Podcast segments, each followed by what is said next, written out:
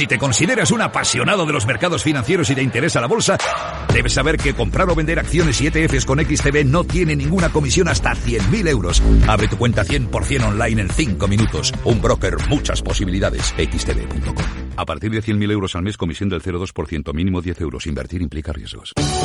El 28 de febrero celebramos la sexta edición de los premios Capital Radio para reconocer el talento, la excelencia y la generación de valor de profesionales y empresas. Conoce a los protagonistas, las entidades y las empresas que con sus negocios aportan valor a la sociedad. Sigue la gala y comparte el hashtag que encontrarás en nuestras redes sociales. Recuerda, el 28 de febrero, Premios Capital Radio a la Excelencia, con el apoyo de AON, Cognizant, ICEX y Renta 4. Te esperamos. Capital Radio. Escucha lo que viene.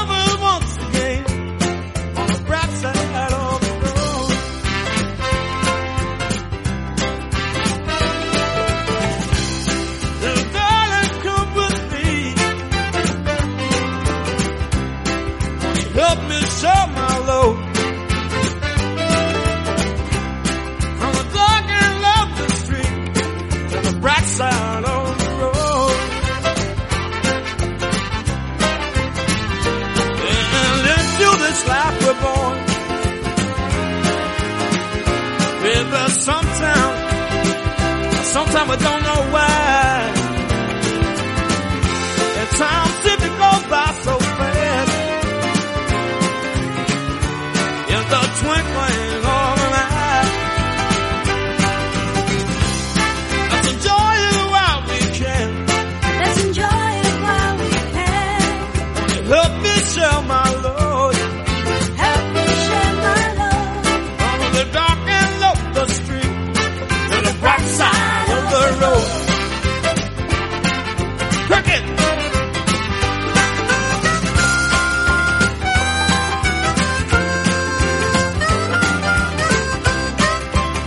Capital, la Bolsa y la Vida, con Luis Vicente Muñoz. Y ahora en Capital Radio damos la bienvenida a don Pablo García, director de Iván Consalfa Valio, para abrir este consultorio de bolsa. ¿Cómo estás, Pablo? Muy buenos días. Hola, buenos días, Luis Vicente. Muy bien, todo muy bien, gracias. Tenemos un par de días de tregua, aparecen los mercados, ¿no? Lunes y martes de momento.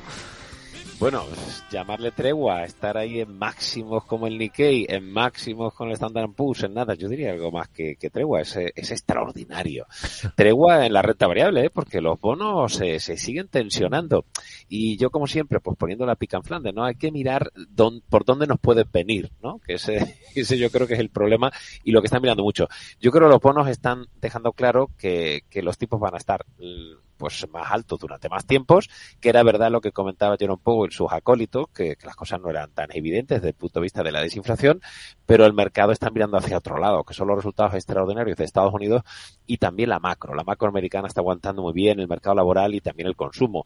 Todo eso muy bien, pero entonces, ¿por qué lo hace mejor Europa y Japón que incluso los grandes índices norteamericanos? Esa es la gran pregunta. Y, y, yo no tengo una respuesta muy clara, porque yo sigo apostando por Estados Unidos, sigo apostando por India como zona geográfica y desde luego, eh, y ya volvemos como siempre a adelantarnos al minuto de oro, es que las tecnológicas nos dan más visibilidad y no están tan caras. Ya lo sé, algunos se van a enfadar conmigo, no están tan caras, porque mientras cumplan las expectativas y aunque esas expectativas sean muy elevadas eh, y, el, y el famoso numerador del PER vaya, la cotización vaya al unísono, pues la, compañía no tiene por qué ponerse caras. El problema llega cuando no cumple con las expectativas, el mercado espera más y tu cotización está más alta. Ahí es donde llegan las caídas fuertes. Que eso puede pasar en algún momento, porque, y no quiero enrollarme la entradilla, pero un dato que quiero compartir con vosotros es que esta mañana el diario de mercados de Ibacons Fabio poníamos que Nvidia Meta Microsoft y Amazon representan más del 90% de los incrementos de capitalización del Nasdaq 100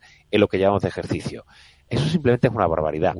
Yo siempre me pregunto una cosa, ¿cómo podemos los gestores que generamos alfa poder batir al benchmark si no tienes alguna de esas cuatro compañías o no las tienes todas? Porque es imposible prácticamente batir al Nasdaq, eh, incluso batir al Standard Poor's si no tienes estas compañías. Esa concentración siempre eh, se ha intentado minimizar y de hecho se ha bajado el peso de los índices de estas compañías.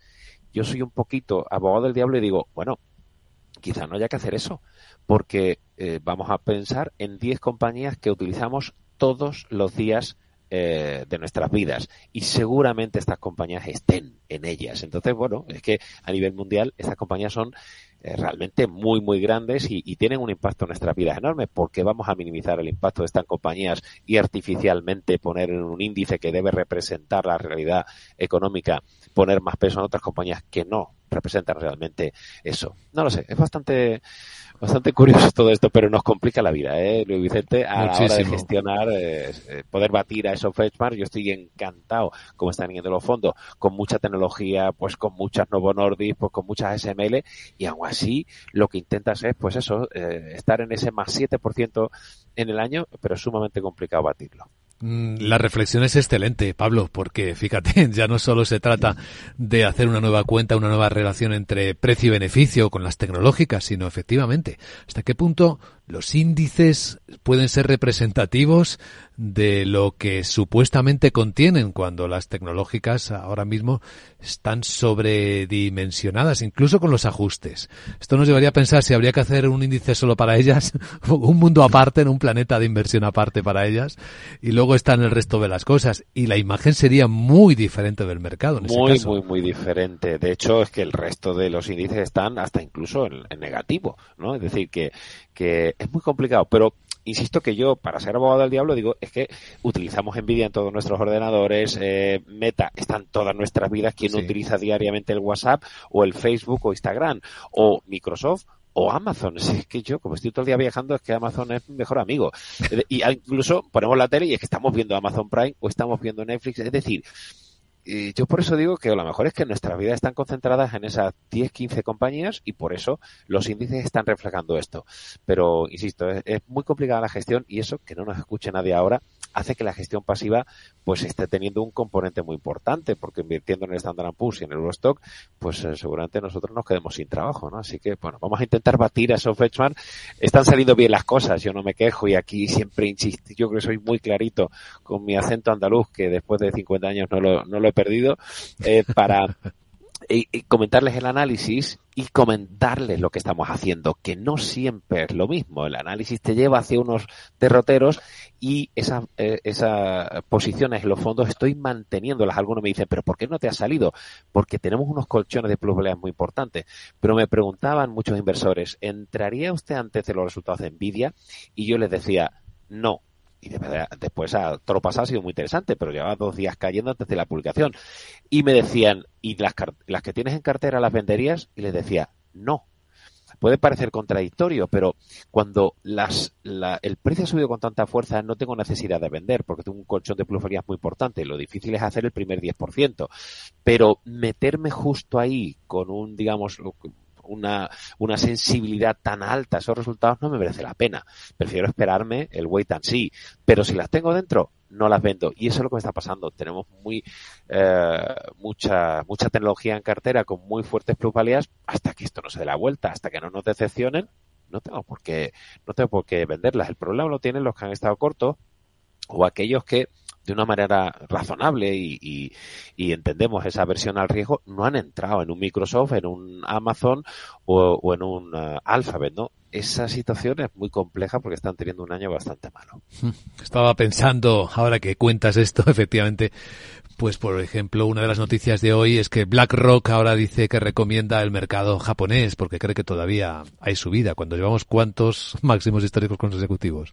Pues sí, bueno, y también hemos visto a JP Morgan y también yo creo que con estos eh, señores que son que son uh, muy sesudos, pero que, que al final tienen que hacer dinero con nuestro dinero, eh, cuando dicen estas cosas hay que ponerse un poco en salvaguarda. A mí me ha, sorprendido, Luis Vicente y, a todos los amigos de, Capital, que Jeff Bezos haya vendido 8.400 millones de dólares para tapar agujeros, seguramente, pobre hombre, ha vendido 8.400 millones y sin embargo, con Amazon no está en máximo histórico, está muy cerca y está en máximos anuales, la acción ha reaccionado positivamente. Cuando el presidente de una compañía, fundador, y obviamente él tiene que tener una información mejor que, que la nuestra, y, está vendiendo acciones de forma eh, relevante, que lo está haciendo de una forma totalmente autorizada y bien, o sea, que lo está comunicando, y sin embargo la acción no cae. O sea, ¿qué nos está pasando? O sea, yo creo que, que es una señal muy negativa para pensar en deshacer posiciones. Pero es que incluso yo no las he deshecho y tengo, estoy hasta las trancas de Amazon. Es decir, he dicho, bueno, mientras que el mercado no caiga, yo no voy a deshacer esas posiciones. Pero estamos empezando a ver perlitas, colocaciones en mercado eh, que nos, eh, nos dicen que en algún momento podemos tener un susto. Si antes hemos comentado al inicio, Nvidia, Meta, Microsoft y Amazon representan el 90% de los incrementos del, del Nasdaq 100, si alguna de estas cae, el mercado va a caer un 5% en cuestión de dos días. Así que hay que tener, eh, hay que apretarse los machos, ¿no? Esto puede pasar perfectamente en alguna decepción. Sí, bueno, lo de Bezos puede tener muchas explicaciones. Ya sabes que puede estar tomando el dinero para invertirlo en otra cosa que cree que incluso puede ir mejor. Pueda ir mejor que Amazon. Sabes que está en un lío de inteligencia artificial también, ¿no? Un perplexity. Correcto. Pero entonces tendremos que salirnos de Amazon y invertir en la nueva compañía, claro. Es decir, yo lo que digo es que lo que no entiendo es que Amazon esté arriba. Que es verdad que a través de AWS, la verdad es que no sé cuántos eh, decenas o centenares de ingenieros tiene, tiene ahí. Yo lo que digo es que mm, ellos mismos se están dando cuenta de que eh, bueno, algunas compañías, es que he visto una compañía de 20.000 millones que está recomprando acciones propias por 1.500, 2.000 millones. Yo siempre les he dicho lo mismo, los criterios de generación de EVA, de valor. Usted, cuando una compañía te recompra acciones, y ahora está muy generalizado, porque tiene implicaciones fiscales muy positivas, pero me está recomprando las mismas acciones. Usted no tiene otra forma de invertir mi dinero para generar o superar ese WAC, este coste medio ponderado del capital, para generar valor para el accionista, que comprar las propias acciones de la misma compañía eso a largo plazo es insostenible. Entonces, a mí no me gusta ese tipo de cosas, pero es que está, hay tanta liquidez en esas grandes compañías que por eso se rompe el binomio de eh, tecnología, growth y subidas de tipos, ¿no? Hay subidas de tipos y sin embargo estamos en máximos en esas compañías que son de growth, porque esas, antes el growth venía aparejado de financiación. Entonces, como te financiabas para, eh, para financiar ese crecimiento, las compañías de crecimiento solían hacerlo mal con las subidas de tipos. Ahora es que no tiene nada que ver, son compañías de cajanete que siguen recomprando acciones que podrían comprarse prácticamente el IBEX 35. Qué buenísimas reflexiones en el comienzo de este consultorio. Bueno, nuestros, oyentes están esperando para preguntar a don Pablo García, director de Balcón Alfavalio. El WhatsApp recuerdo 687-050-600 para preguntas como nota de voz. Y luego también para nuestros espectadores, pues también vamos a recoger algunas de las que nos van dejando nuestros espectadores en YouTube, en el canal de Capital Radio, en el que también puede seguirse este consultorio. Ahí, por ejemplo, em, nos está saludando Juan desde Huelva. Mira, Daniel, saludo desde Oslo. Y te pregunta, Pablo, si le darías tu opinión sobre Glencore. Dice que eh, está pensando en una entrada en los 290 si llega Glencore. ¿Qué te parece esta compañía? Súper interesante pregunta porque yo he insistido eh, en, numerosas ocasiones que este año, y, que, y lo mantengo todavía, ay, que lo he metido hasta mal el nombre, perdón. Eh, vamos a ver. Lo localizamos enseguida. Aquí está. Estamos en directo. Eh, exacto. Eh, yo he defendido que cuando me preguntan cuál va a ser el sector de, este año, yo sigo pensando que los sectores o el sector global de este año van a ser los cíclicos pesados, pero no ahora. ¿No? Es decir, el año es que algunos me preguntaban eso en enero ya me estaban dando palos en la espalda. Y yo creo que si estamos hablando de recuperación en el segundo semestre, de recuperación de materias primas gracias a China, de recuperación porque los tipos van a recortarse y entonces tenemos una base comparable muy, eh, muy interesante para, para metales, minas que lo siguen haciendo muy mal, ahí es donde podemos coger ese más 40 quizá el más 40 no lo vamos ya a coger en Amazon, pero sí podemos cogerlo o en Glencore o en Rio Tinto o, en algunas otras, ¿no? Nuestra cobertura es muy amplia en el sector, ¿no? Eh, también puede tener opción. Es decir, son compañías que no han publicado buenos resultados, que las bases comparables les han hecho que hayan caído con mucha fuerza, doble dígito en prácticamente todos los ítems de la, de la cuenta de resultados, pero en algún momento este optimismo con los recortes de tipos y el cambio de ciclo tiene que llegar. Y estoy muy pendiente. Es verdad que tengo posiciones todavía muy pequeñas en Glencore, en Río Tinto sobre todo. Eh, incluso está mirando el tema del aluminio con los hidro, pero, pero estoy ahí pendiente, ¿no? Es decir, los cíclicos pesados hay que comprarlos cuando los PERES están en negativos, cuando están cayendo, cuando, cuando, cuando todo está pues eh, hundido, como estamos viendo en los precios de las materias primas. Pero eso tiene indefectiblemente que cambiar en algún momento, por eso se les llama cíclicos pesados. Yo creo que, que no sé si es todavía el momento, porque nuestro momentum de mercado todavía es malo, pero el potencial es muy elevado yo lo tendría pues ahí eh, siempre pendiente para cuando lleguen buenas noticias de, China que van a ir llegando estoy convencido que va a haber eh, que va a haber estímulos y podríamos tenerlo los resultados del sector en su conjunto no podemos catalogarlos de buenos pero con unas bases comparables que era normal que publicaran estos resultados ¿no? todavía no he apretado el botón de ponerme hasta las trancas pero son es el sector que estoy esperando para switchear algunas posiciones eh, que, que, tengo que tengo demasiado largas bueno de hecho hoy mismo una parte de la subida de las bolsas europeas tiene que ver precisamente con estas compañías mineras, aparte de las que han presentado resultados y el mercado premia. Pregunta para don Pablo en el WhatsApp. Buenos días, adelante. ¿Qué tal? Buenos días, soy José desde Madrid. Me gustaría que el analista hablase de Tecnogym, TGYM, de la bolsa italiana le tengo con algo de ganancias, pero hoy está con una bajada muy fuerte. No sé si es momento de salir. Y por otro lado, me gustaría que analizase Lufthansa. Aquí lo tengo con unas pérdidas de en torno al 15% y es para ver cómo lo ve, si hay que salir o mantener. Muchas gracias. Muchas gracias. A ver, Tecnogym, una empresa italiana que fabrica equipos para fitness. Ahí está invirtiendo usted. Vamos a ver. Sí, la verdad es que todos los que hacemos un poquito de gimnasio, eh, esta compañía la conocemos, ¿verdad? Quizá a nivel bursátil es menos conocida mm. y para, para que la conozca, pues estamos hablando de una compañía importante en el sector, hablan casi mil, eh, 1800, bueno, tenemos aquí delante, 1806 millones de, euros y que lo ha hecho especialmente bien. O sea, la mega tendencia del cuidarnos ya no solo es el Begobi para hacernos que estemos menos gorditos, ¿no? Pinchándonos, sino que también yo creo que la tendencia de los gimnasios sigue funcionando y te nos lleguen es una de las líderes, eh, la compañía italiana. No lo sé, la verdad es que los resultados no fueron tan espectaculares como para seguir la tendencia e incluso vemos aquí en el gráfico, lo está haciendo especialmente bien. Eh, la pregunta es si yo no estoy largo en consumo, no lo estoy, sigo pensando que, hay una tergiversación entre, entre, el índice de retailers por lo bien que lo hace Inditex y lo mal que lo hacen el resto, y pesa un 50% Inditex, lo que hablamos antes de la concentración, y en el caso de la gente va a dejar de ir al, al gimnasio eh, si las cosas se ponen más complicadas desde el punto de vista de la renta disponible es posible, ¿no? Quizá esto esté después de la tendencia, la competencia ha ido creciendo, pero siguen siendo uno de los líderes a nivel, a nivel europeo y a nivel mundial. Entonces, bueno, no es, no es mala opción, pero lo que nos implica es un poquito de prudencia las últimas cifras que, conocimos, no es más que eso. Y en el caso de Lufthansa.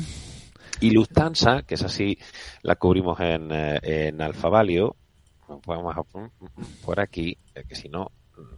Vamos a buscarla y a verla también para que lo ven por YouTube.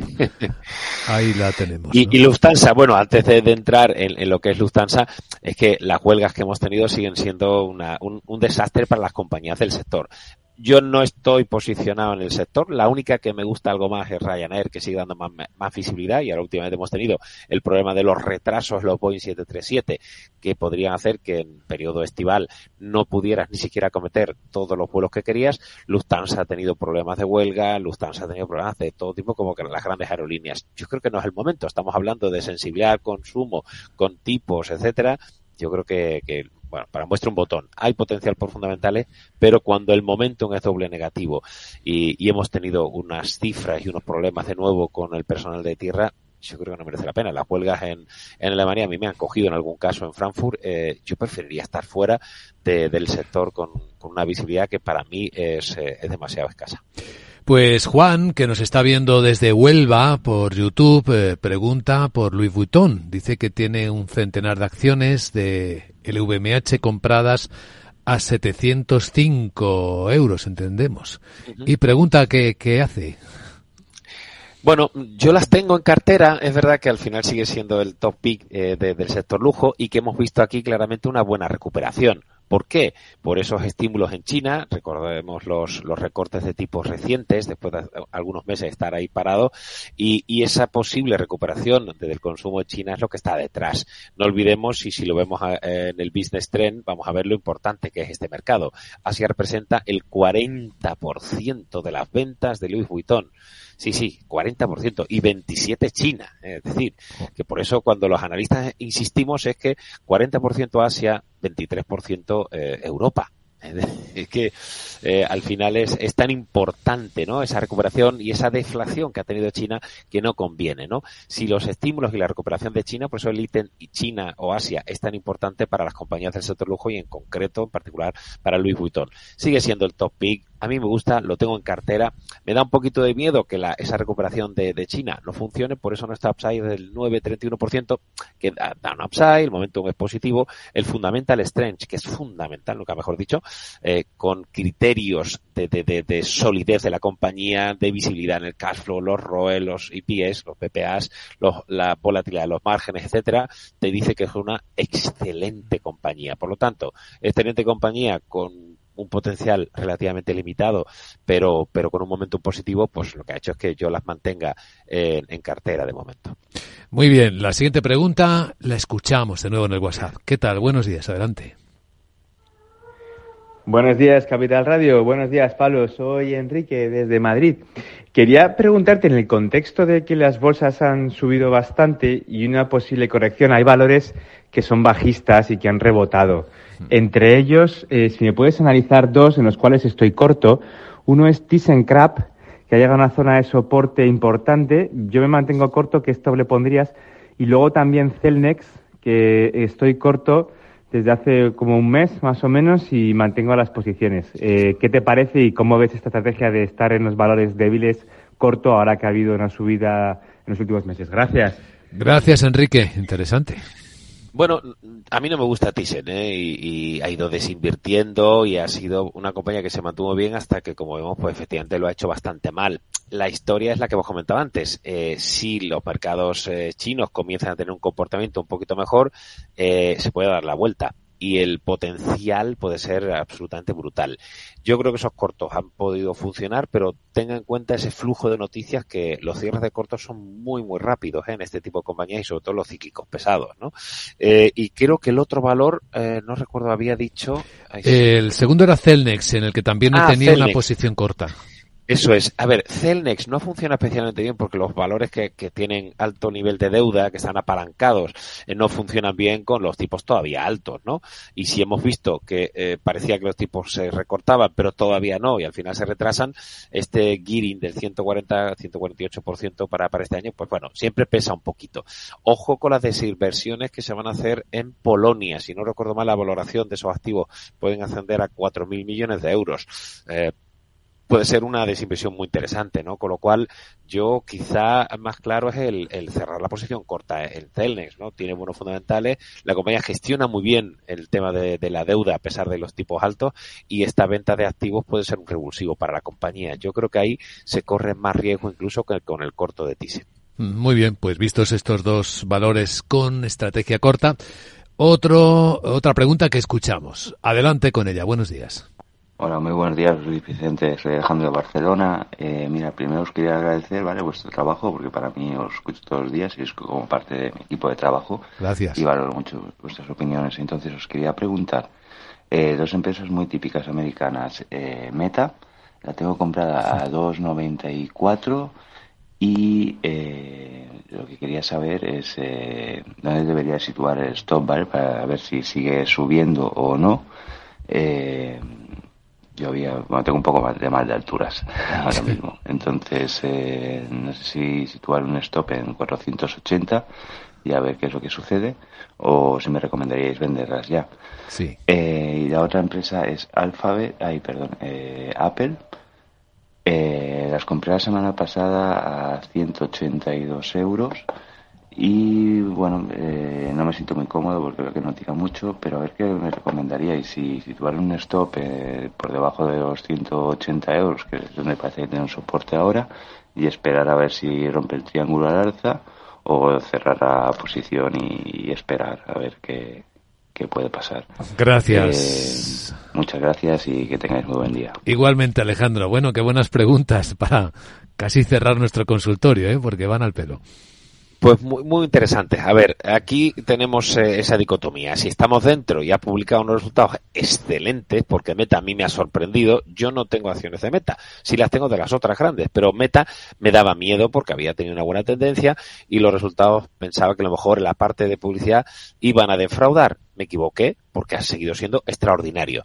Pero llegados a este punto, ¿por qué salirnos? Es decir, si hay alguna noticia mala y tenemos un colchón de plusvalías, que era lo que explicábamos al principio, en ese momento me salgo. Alguno puede decir, es que estaba ganando un 50 y ahora le gano un 40. No, ganas un 40 cuando posiblemente en el primer 10% ya la gente te está diciendo que vendieras y hubieras perdido un 30 de diferencia. Es decir, hay que estar en las compañías mientras the trend is your friend. La tendencia es tu amiga y hay una solidez en esas cifras que ha publicado Meta que han superado las expectativas yo no me saldría, me saldría cuando nos dé algún susto. El caso de Apple es menos claro, porque Apple no publicó unas cifras tan espectaculares y sobre todo hemos visto que las ventas de los iPhone podrían resentirse. La tendencia al consumo, no ha habido productos o gadgets nuevos tan novedosos, aparte de las gafas, eh, que, que, bueno, que, hayan sido, digamos, un, un trigger, un catalizador para la compañía. Entonces ahí sí que estamos viendo una toma de beneficios. Por lo tanto, en Apple sí puedo entender esta zona de los 180 euros, que prácticamente Apple se nos ha ido a niveles pues desde el mes de junio del año pasado. Es decir, Apple no tiene esa tendencia de Nvidia, de Amazon o de Meta. Entendería ahí que podría tomar beneficios. Muy bien, pues atención porque llega el minuto de oro.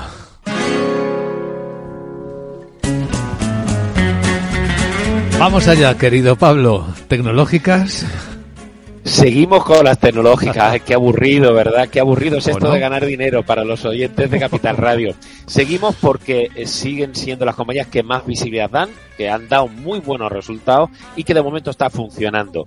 Estamos vigilando los cíclicos pesados. Todavía no es el momento, pero llegará porque creo que ahí está el potencial o la sorpresa. Hoy están subiendo un 1,54. Muy atentos a las noticias de China. Y ojo con los bonos. No me gusta que los bonos estén tan descorrelacionados de la renta variable y estamos viendo que los tipos eh, van a estar más altos por más tiempo, como ya nos apuntaban los bancos centrales. Sean prudentes y vamos a tener algún susto, pero esos sustos podemos aprovecharlos para tomar en las compañías que han dado buenos resultados y tengan visibilidad. Y esas son las tecnológicas norteamericanas y nuestro ETF de India, que ya sabéis que seguimos también muy largos en esas posiciones. Me da miedo Japón y me da miedo este 8% del Euro 50. Así que si viene susto, aprovechar para comprar más tecnológicas. ¿He entendido bien? Pues Posiblemente sí, hay que dejar que, que digamos, el, el, mercado se repose. Esa oportunidad la tuvimos a mitad de, de, octubre, no lo olvidemos, ¿no? Cuando el mercado cayó casi tres meses y recuperó esa tendencia positiva. Yo creo que de momento no va a haber grandes cambios y, y la tendencia va a estar en el sector tecnológico, aunque tengamos algún susto.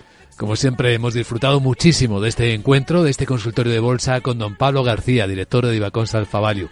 Gracias, Pablo, que tengas un buen día. Un placer, igualmente gracias a todos.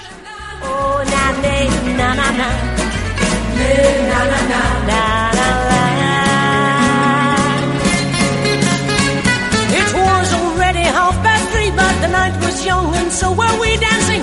Nay, na, na, na. Nay, na, na, na. Oh, Lord, did we have a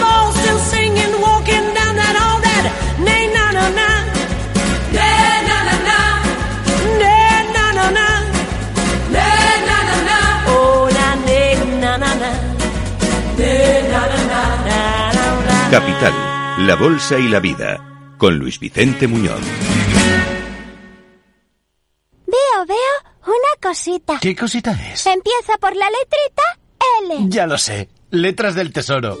Si mires donde mires ves letras del tesoro, en Renta 4 Banco te facilitamos comprarlas de forma rápida y cómoda. Entra en r4.com y descubre todas las ventajas de comprar letras con un especialista en inversión. Renta 4 Banco. ¿Quieres más?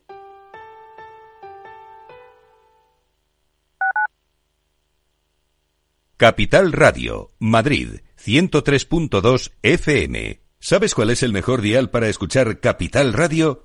Tu móvil. Ya tienes disponibles las versiones de iOS y Android de Capital Radio.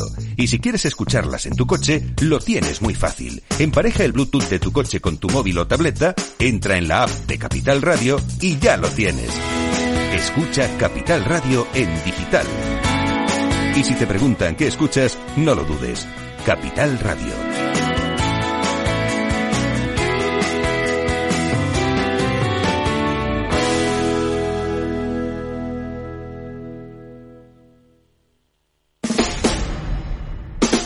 Escucha cada día entre las 8 y las ocho y media de la noche el balance de los deportes con Paco Lloret. La emoción del fútbol y la pasión del deporte en el balance. Capital Radio.